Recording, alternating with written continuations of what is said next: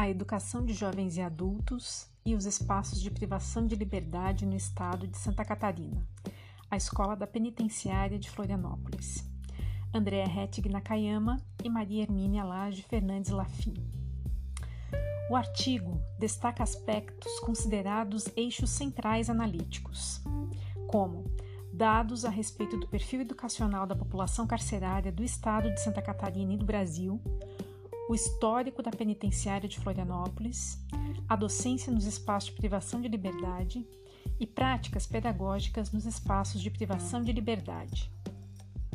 Como o artigo foi escrito em 2012, trazendo dados de 2009, eu, recebi, eu resolvi atualizar alguns desses dados, né, correndo atrás de algumas dessas informações. Então, eu vou falar para vocês agora os dados um pouco mais atualizados de 2019, tá?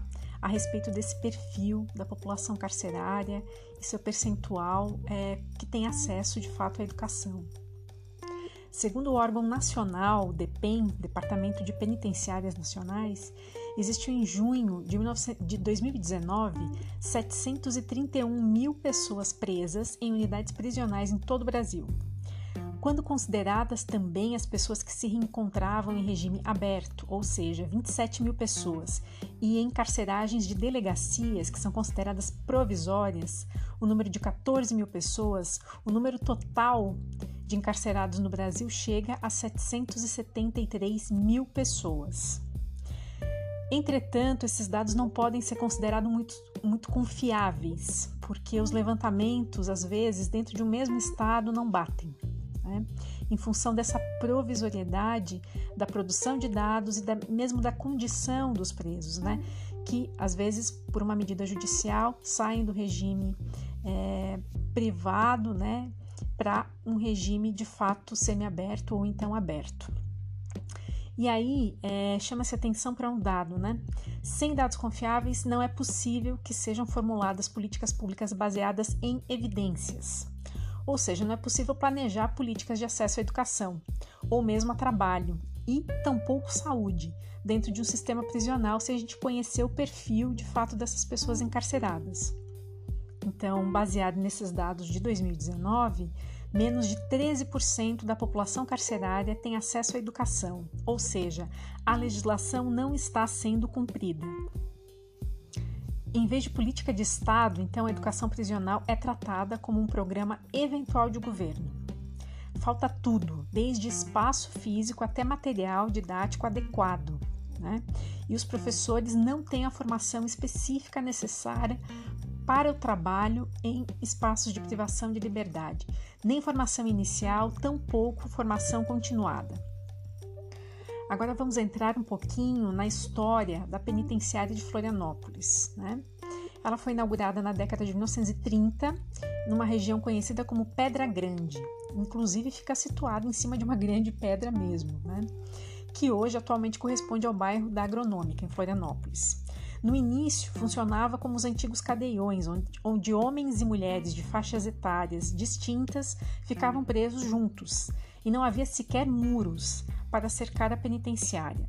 Com o passar do tempo, o complexo penitenciário foi crescendo e as divisões por gênero e faixa etária foram se consolidando, assim como o cercamento da unidade.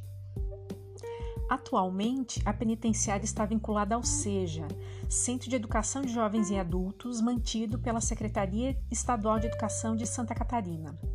Contudo, a escola da penitenciária não recebe subsídios para a compra de materiais escolares para os detentos e detentas, materiais estes como cadernos, canetas, lápis. Esse tipo de material costuma ser suprido por doações, feitas sobretudo pela pastoral carcerária e outras entidades. Aí as autoras chamam a atenção para um outro dado, né? É, se o Estado não supre nem esses materiais elementares, imagina como é que fica de fato comprometimento com a educação plena, holística, absoluta desses sujeitos encarcerados. Né? Até 2009, a escola não possuía proposta pedagógica própria, ou, ou seja, não havia um PPP. Né? E, e há uma série de contratempos com relação Há um material didático, além do material escolar, com, conforme já falamos, né? Pois utilizava-se um método de módulos, né? Por meio de apostilamentos que a Secretaria de Educação, em 2009, pediu para que não fosse mais utilizado. É, por já estar defasado. Entretanto, não foi oferecido outro material para suprir aquele, em substituição daquele. E aí tem até um depoimento de um professor, se não me engano, na página 221, em que ele fala: olha, simplesmente pediram para que a gente parasse de usar aqueles módulos, mas não nos deram nada para colocar no lugar. Ou seja, é uma política do professor se vira. Com relação às certificações, há a possibilidade de prestação do exame em seja, né, por parte dos presos e presas. Eles também podem fazer vestibular e também há um acesso a uma biblioteca. O vestibular que eles podem fazer é o da UFSC, certo? O da UDESC até então não sei se eles têm acesso, mas o da UFSC sim, porque existe convênio para isso. Eles têm acesso a uma biblioteca, né? Entretanto, essa biblioteca ela, é, é ela fica utilizada de maneira um tanto precária porque eles não podem ir todos de uma vez na biblioteca para escolher os seus livros. Então, esse processo ele fica bem dificultado. Tem uma, um outro dado importante que é uma sala de informática que existe dentro da penitenciária. Contudo, essa sala de informática só pode ser usada para os presos e presas em regime semiaberto. Com relação à estrutura física, as autoras apontam que existem muitas salas que são, por vezes, insalubres, úmidas, sem ventilação ou luminosidade. Isso é, reflete um, ambi um, ambiente que não é nada acolhedor né, para o aprendizado. Com relação à organização das salas, né, é, por parte dos professores e professoras, ora elas aparecem organizadas de uma maneira infantilizada, seja pela produção de cartazes com letras coloridas, uso de imagens que remetem à educação infantil ou mesmo ao primeiro ciclo do ensino fundamental.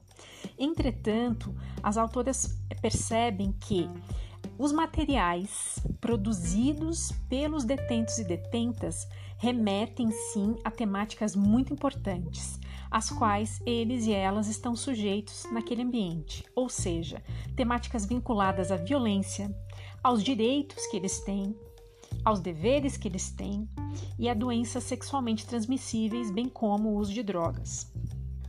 Os professores, em grande medida, né, que atuam ali na penitenciária de Florianópolis são substitutos, sem qualquer formação específica, inicial ou mesmo continuada para atuação nos presídios, o que nos leva a pensar que, de fato, a educação em espaços de privação de liberdade não é tratada em Santa Catarina como uma política pública de Estado, infelizmente.